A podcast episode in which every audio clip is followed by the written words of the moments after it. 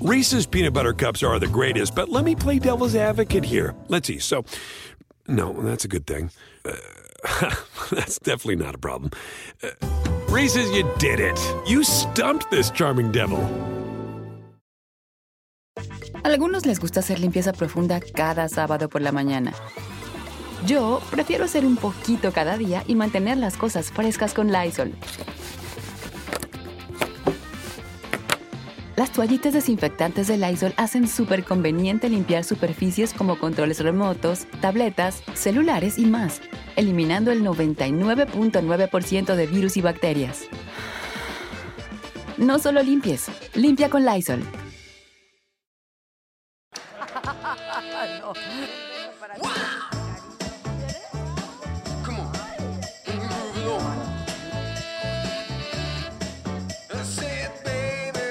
estos dos que viven contigo.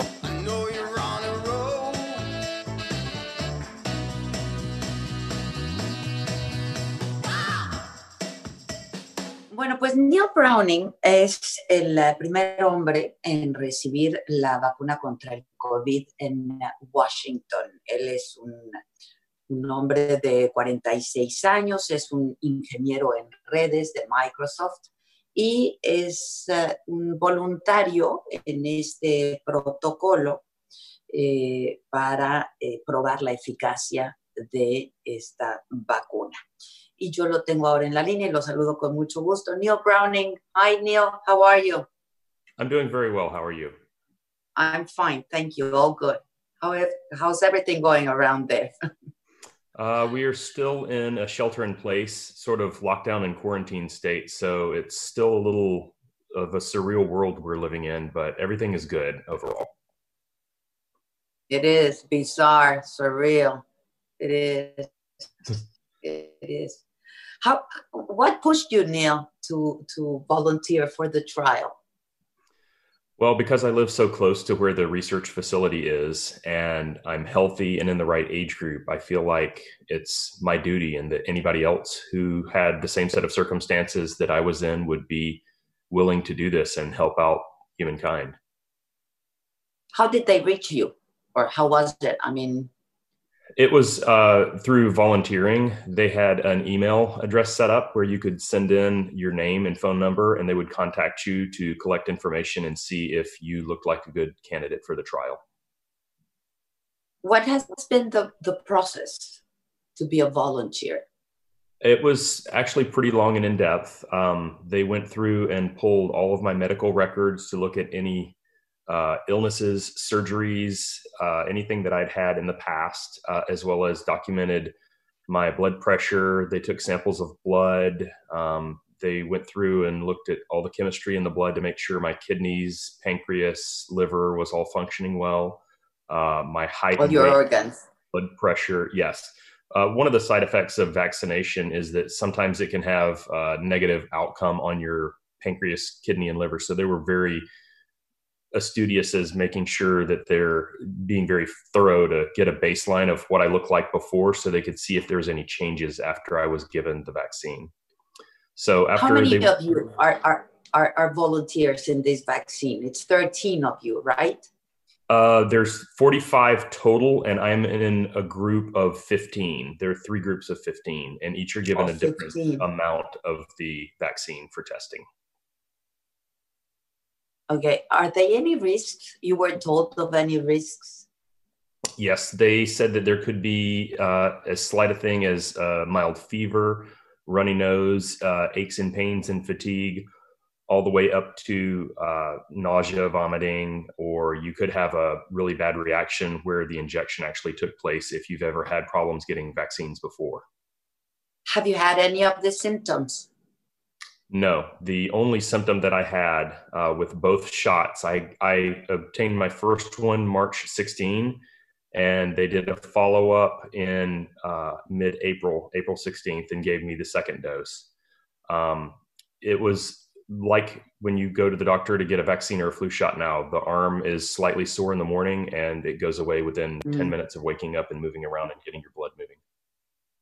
Other than that, I mean, you, you've had no symptoms nausea, nothing, fever. None, none that I can tell. And they have done multiple blood draws on about a weekly basis where I have to drive back in for the research to take some blood and send it off for a lab for analysis. I actually have my next one tomorrow morning uh, that will actually also look for uh, white blood cell count and whether or not my body's producing the immune response that they're looking for, which means the vaccine would be a successful one. How many vaccine? How many shots are you are, are you given? I mean, it's going to be three two. tomorrow. Just the, the two, the one, one in mid March and the one in mid April. And that's it. Yes. Then it's that a it? year long study because for a vaccine to be successful, the antibodies need to stay in the blood for a good year to give you that immunity during that period of time. Uh, if it was only good for a couple of months, people would need to go back to the doctor every few months and get another injection for a booster. And that's I, not an ideal circumstance because so many people would get tired of doing it and stop, and then we would have another outbreak. I see. Now, what do do they actually introduce the, the COVID virus into into your body, or what is it that they no. introduce you?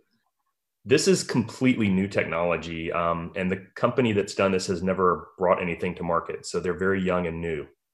So oh. basically, it's a section of RNA, which is like a blueprint of instructions that tells your body's DNA what to do.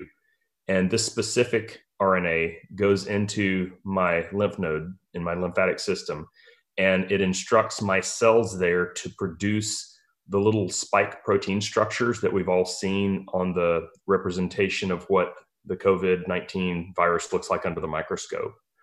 Um, the idea is that my body should see these, and even though they're my cells, they look different and like they shouldn't belong there. So my body should attack them.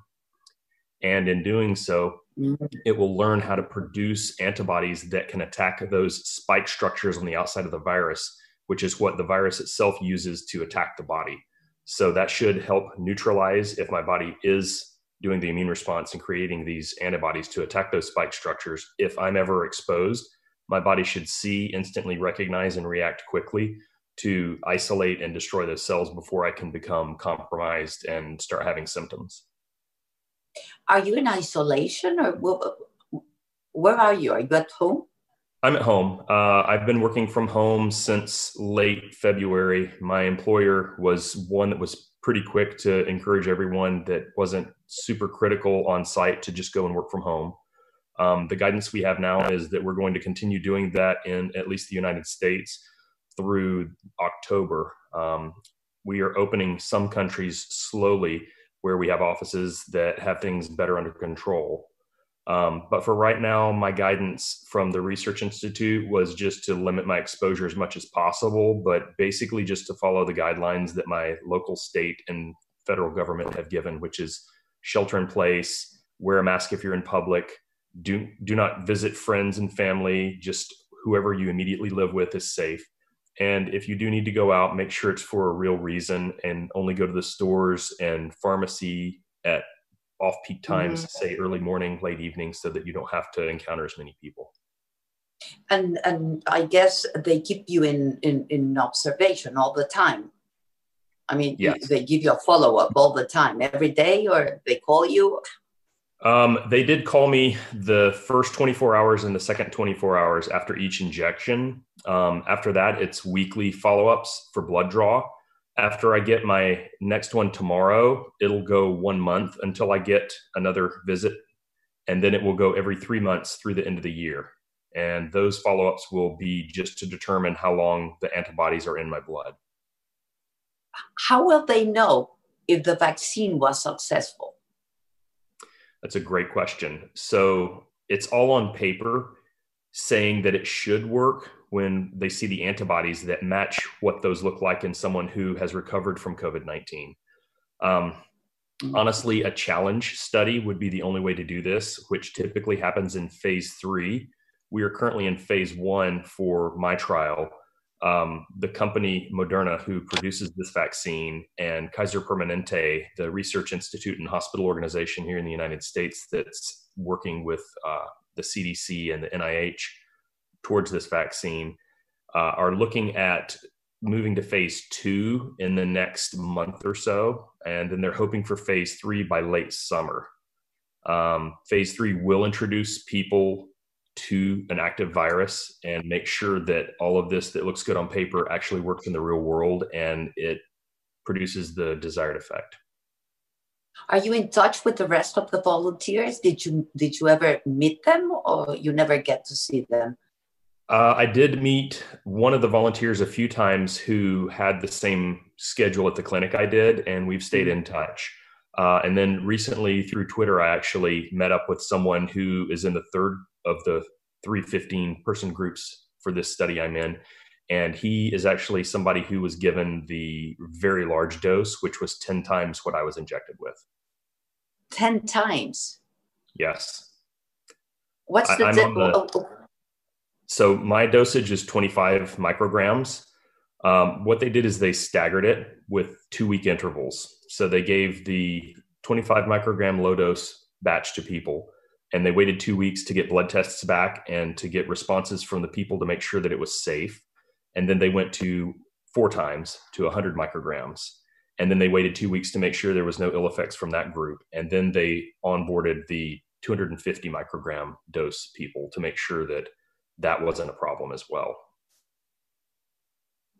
So um, you you've had no physical reactions whatsoever. That's what you said. No, and the person who I've been in contact with, the one you met, yeah, high dose, has also said he felt a little dizzy and out of sorts after his second dose, but that cleared up within a day, and he's had no other issues other than the very slightly sore arm, as what I described. Were you ever scared of of, of doing it, Neil? Of course, of course. um, my fiance is a nurse, so she and I talked it ah. over and did our research to find out exactly what this entailed and how risky it was. Uh, we already knew the reward could be great for mankind, and in looking at it, she decided that it was safe enough to go through it. And the doctors at the Research Institute also said that if there's going to be any very bad response, it's going to happen near immediately. Um, as a result, the mm. dosages uh, were three hour appointments where they made sure we were very healthy right upon entry. They drew some blood before to give them a good sample of what it looked like before I had the injection. And then we were required to stay on site for just over an hour afterwards to make sure that we were okay. That's also why they did the 24 and 48 hour phone call follow ups with us afterwards to make sure all was well. But they said that if we're not seeing anything within about a week, it should be a non-issue. Okay. So yeah. for that first week, I was kind of reluctant to think, well, I guess nothing's going to happen, even though I hadn't felt ill. But after a week had passed, I knew that we were in the clear and there shouldn't be any problems.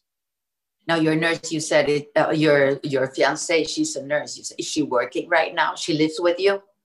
Yes, she does live with me, and she works. Um, thankfully, she's not on the front lines. Um, oh, she's she, not in the front lines. Yes, she she gives um, chemotherapy to cancer patients, mm. and since those patients have no immune systems due to the uh, chemotherapy that they're taking, it's very important that she stays as healthy as possible to not make those people who are very vulnerable sick. So her hospital does a very good job of making sure that the people who are in the cancer area are well shielded and aren't exposed. We've heard such terrible stories, you know, about the, the, the, the personnel, the medical personnel, what they've seen uh, in hospitals, how people die. Have you heard about that? And have, has she heard about that? I mean, her colleagues and all yes, it's it's definitely a real issue globally as well as here in the United States. Some of our worst areas have been in the New York City area. Um, strangely enough, the first case in the United States was here in my state of Washington. The first death in the United States was here in Washington, and the first outbreak, which came from a cluster of nursing homes where older people that need uh, medical assistance live. And our governor reacted very quickly. He closed the state down. He eliminated public sporting events, gatherings. Restaurants are only allowing takeout or curbside pickup. Um, the schools are closed, both public and private, for months now. And I think that reaction was the right one. We went from number one in the country for infected cases uh, all the way down to, I think we're 18th now. Um, so our state has not had the problems where there's been a lack of ventilators or a need for emergency hospitals set up with tents on football fields and things like that. We've been very lucky in that respect.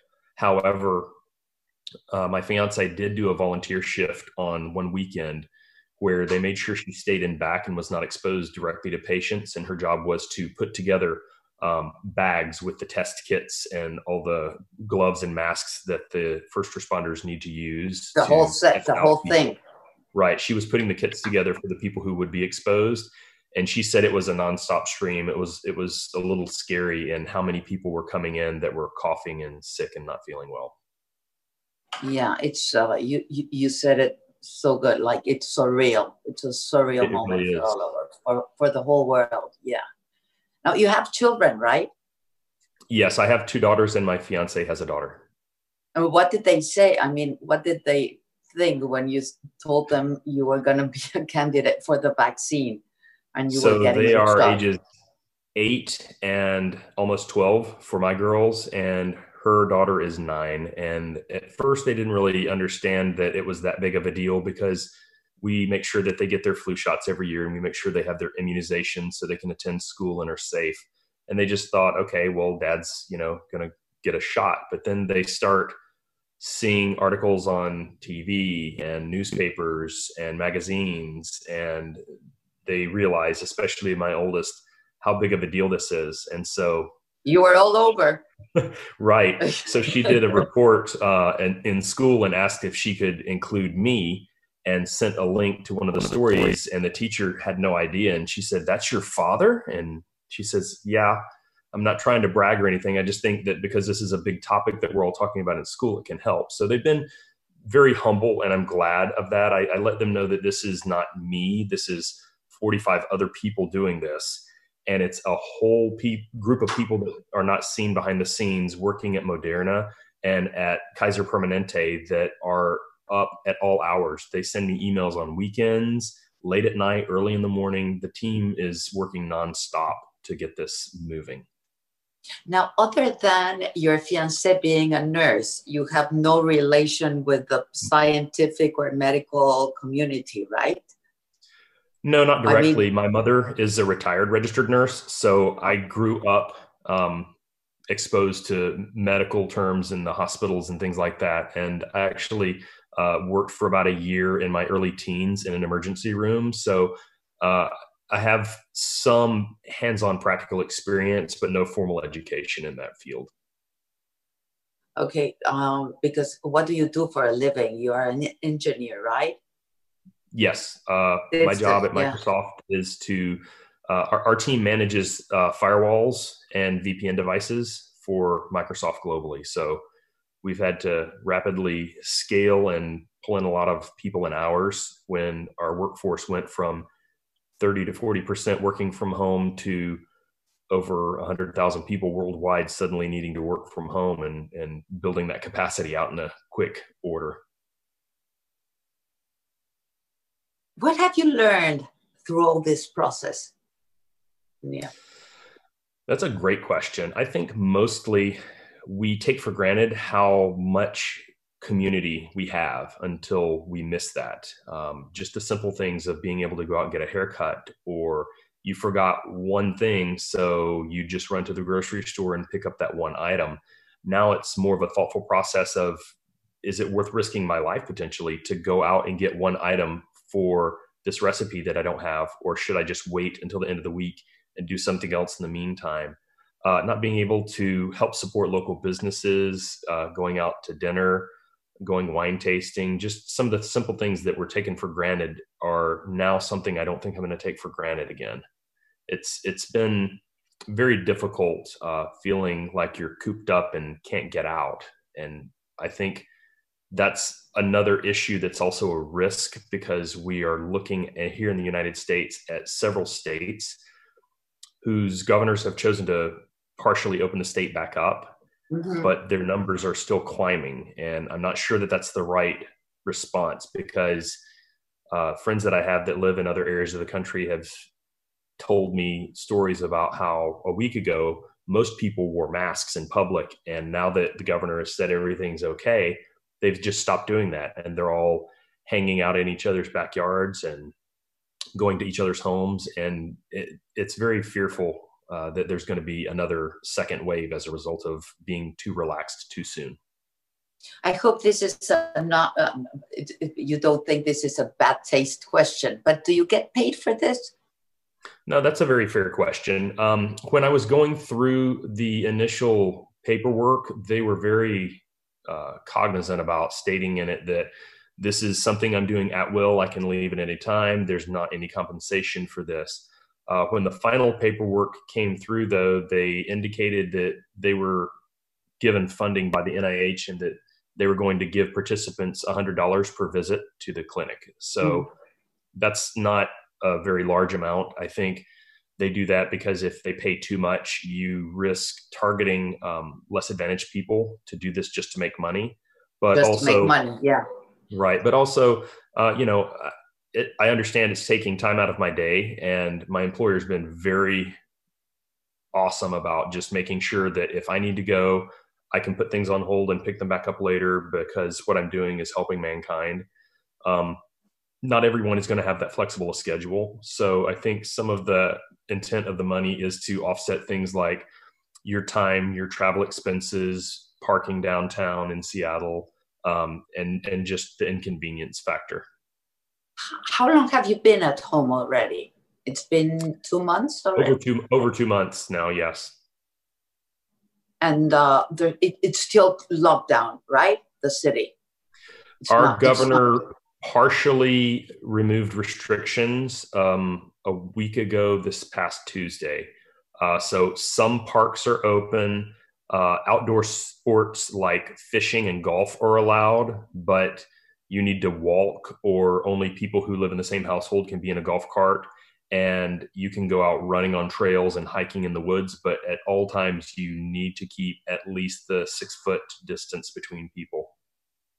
Now, other than that, you can do everything. You can exercise and you can do whatever you want to do. Is that um, okay? Um, you can go out to these parks and things like that and outside, but restaurants are still closed. Movie theaters are still closed.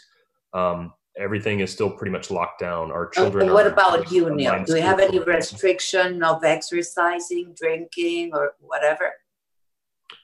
Um, no, there's no restrictions. I mean, a lot of people will jog around their neighborhood or work out at home. Um, I know that I've seen stories saying that uh, liquor sales have been up since uh, people are at home. I'm not sure how much that weighs against what people would have done in restaurants and how well that's tracked, though. No, but about you specifically, because of the oh. vaccine, did you have any restriction about exercising or whatever? I did have restrictions, but not about exercising. Um, I'm not allowed to donate blood for over a year. Mm-hmm. Um, I'm not allowed to travel outside of the United States for over a year. I need to restrict my exposure to areas of the country that are known to be outbreak areas to try and make sure that I don't contract this because it could change or invalidate the data that they're trying to track with this program I'm in. Um, and if you're female, you can't get pregnant during this time. But otherwise, um, I can't use drugs, but I can drink alcohol and I can exercise, and everything else is completely normal. Well, you look great, and I hope you. Thank you. And uh, maybe if you're so generous, you, we can we can be in touch and see how you're doing, and give a follow up also to the audience and see how you're doing. Absolutely, that sounds great. Thank you so so much. Keep safe. Thank you. Thank you, Adela. You too. Take care. Bye bye. Nice bye. to meet you, Neil. Congratulations. You. Thank you. Thank you on behalf Thank of you. all mankind. And we cross okay. our fingers. We cross our yes, fingers. We're very hopeful. Yes. Yeah. Thank you. Right. Thank you so much. Bye bye. Take care. Bye.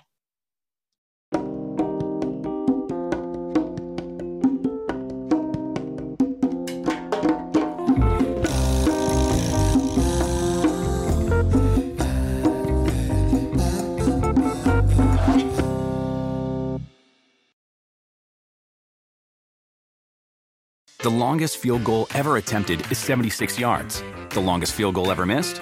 also 76 yards. Why bring this up? Because knowing your limits matters, both when you're kicking a field goal and when you gamble. Betting more than you're comfortable with is like trying a 70 yard field goal. It probably won't go well. So set a limit when you gamble and stick to it. Want more helpful tips like this? Go to keepitfunohio.com for games, quizzes, and lots of ways to keep your gambling from getting out of hand. Algunos les gusta hacer limpieza profunda cada sábado por la mañana. Yo prefiero hacer un poquito cada día y mantener las cosas frescas con Lysol. Las toallitas desinfectantes de Lysol hacen súper conveniente limpiar superficies como controles remotos, tabletas, celulares y más, eliminando el 99.9% de virus y bacterias. No solo limpies, limpia con Lysol.